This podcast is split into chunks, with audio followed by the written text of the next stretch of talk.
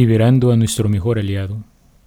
Olvido de lo creado, memoria del Creador, atención al interior y estarse amando al amado.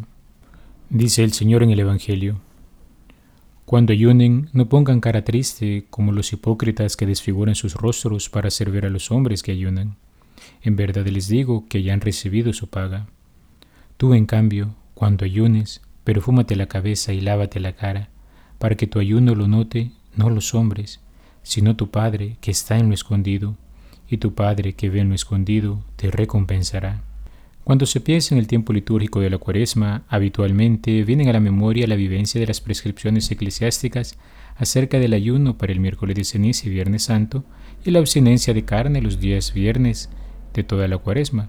Estas son prácticas de mortificación corporal y penitencia que buscan ayudarnos a refrenar las pasiones. Ambos vocablos, aunque están íntimamente relacionados, tienen un matiz diverso. Ciertamente, ambos se valen del espíritu de compunción del corazón en vistas hacia una purificación del mismo. No se trata de vivir una mera espiritualidad dolorística, como diría alguno, en el que parece que el sufrir es un fin en sí mismo, sino antes bien es un hacer memoria en la cuaresma que en el bautismo hemos sido sepultados con Cristo, muerto a nuestro hombre viejo, y hemos sido llamados a resurgir llenos de la nueva vida que el resucitado ha inaugurado en el día de la Pascua. Es unirnos a Jesucristo en su pasión y muerte para gozar de los frutos de su resurrección. Ahí donde está Él, que es la cabeza, ahí hemos de estar también aquellos que somos sus miembros. La vía hacia el cielo nos fue mostrada por Él, que se confesó a sí mismo como el camino, la verdad y la vida. San Pablo escribía en la carta a los colosenses, por tanto, si han resucitado con Cristo, busquen los bienes de allá arriba, donde Cristo está sentado a la derecha de Dios. Aspiren a los bienes de arriba, no a los de la tierra, porque han muerto y su vida está con Cristo escondida en Dios. Cuando aparezca Cristo, vida de ustedes, entonces también ustedes aparecerán gloriosos juntamente con Él. En consecuencia, den muerte a todo lo terreno que hay en ustedes la fornicación, la impureza, la pasión, la codicia y la avaricia, que es una idolatría. Mortificación en sentido estricto quiere decir hacer morir, pero ¿qué es lo que hay que hacer morir? Podríamos contestar el hombre viejo. La mortificación implica un participar en los sufrimientos de Cristo crucificado, de modo que muere el pecado en mí y vive el hombre que Dios creó. Como diría San Agustín, hombre y pecador en las cuales hay dos cosas, una que viene de la naturaleza y otra de la culpa, una que Dios ha hecho y otra que he hecho yo. Yo debo destruir lo que he hecho a fin de que Dios salve lo que Él ha hecho.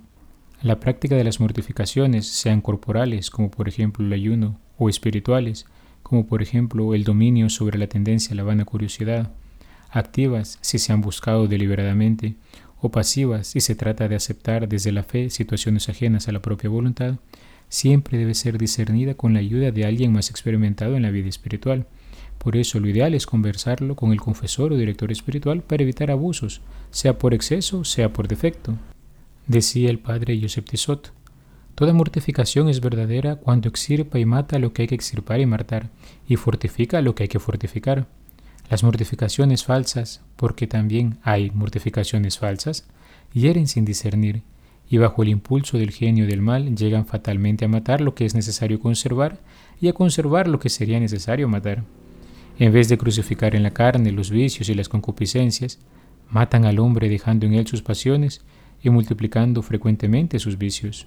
La mortificación apunta a adquirir hábitos virtuosos, si durante el tiempo de cuaresma una joven se privó de ir, por ejemplo, al cine para pasar ese tiempo con su padre o con su madre ayudándole en los quehaceres del hogar, no significa que llegada la Pascua pasará todo el tiempo luego viendo las películas que no vio en su momento, tirando por la borda la práctica buena que había realizado y olvidándose de sus padres.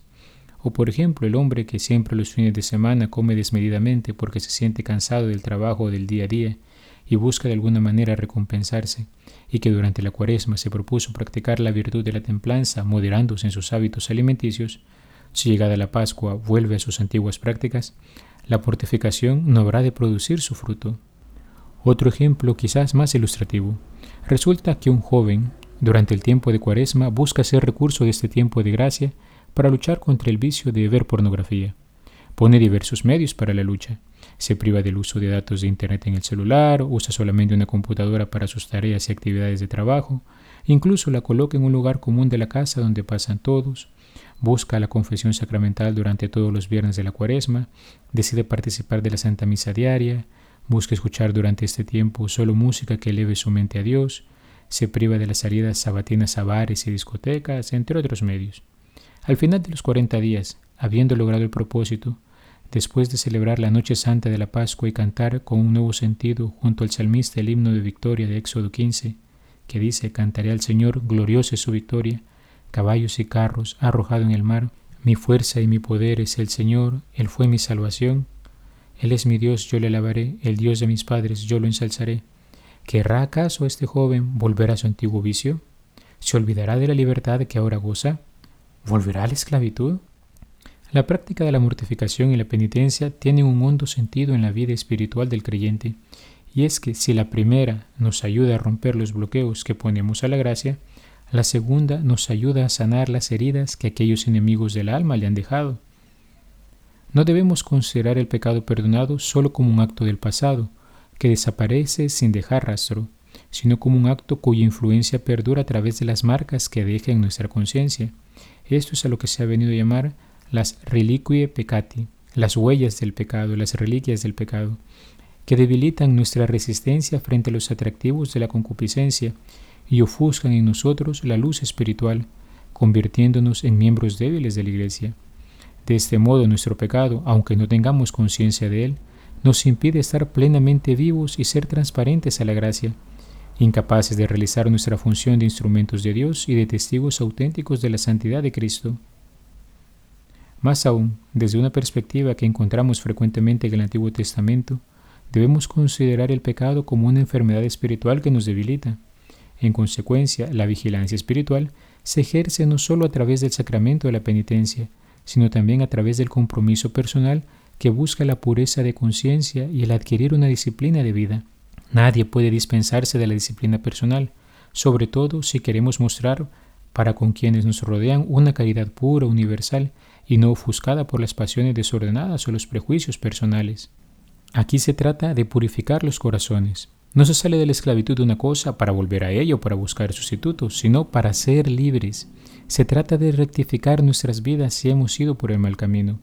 Se trata de reordenar nuestro conocer, querer y sentir, de modo que lo dirijamos a Dios, no como aquel que se ve forzado a hacer algo por coacción, sino como aquel que sabe que ha sido redimido por la sangre de Cristo, que Él nos hizo hijos por adopción, de modo que también nosotros podemos llamar a Dios Padre, que en nosotros fluye la vida divina, que es la vida del amor eterno.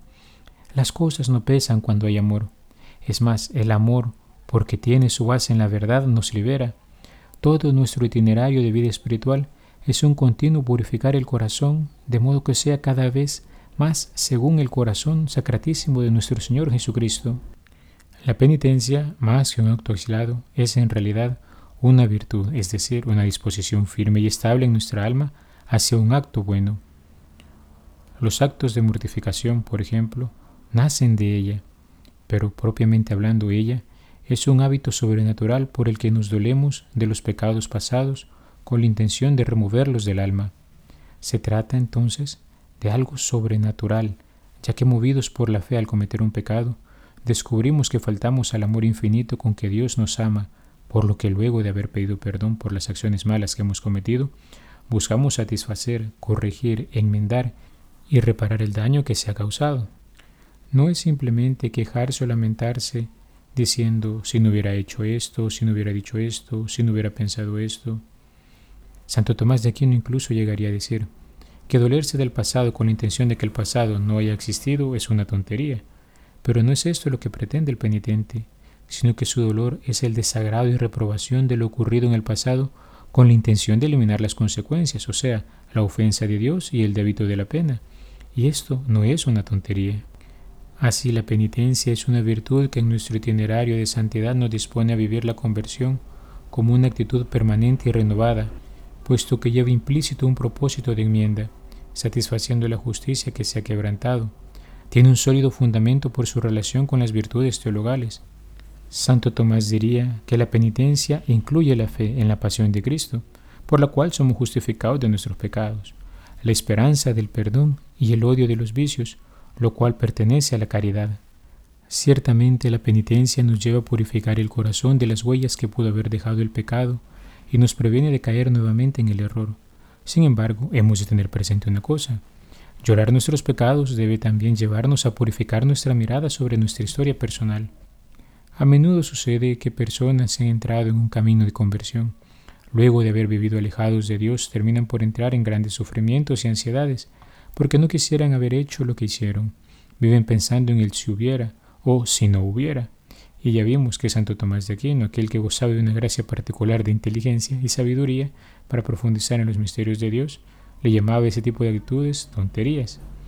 Y es en el fondo, el pasado ya fue, no se puede dar vuelta atrás y por estar mirando las miserias de ayer, se pierden de vista las gracias que Dios otorga hoy y las promesas que nos ha hecho para el futuro.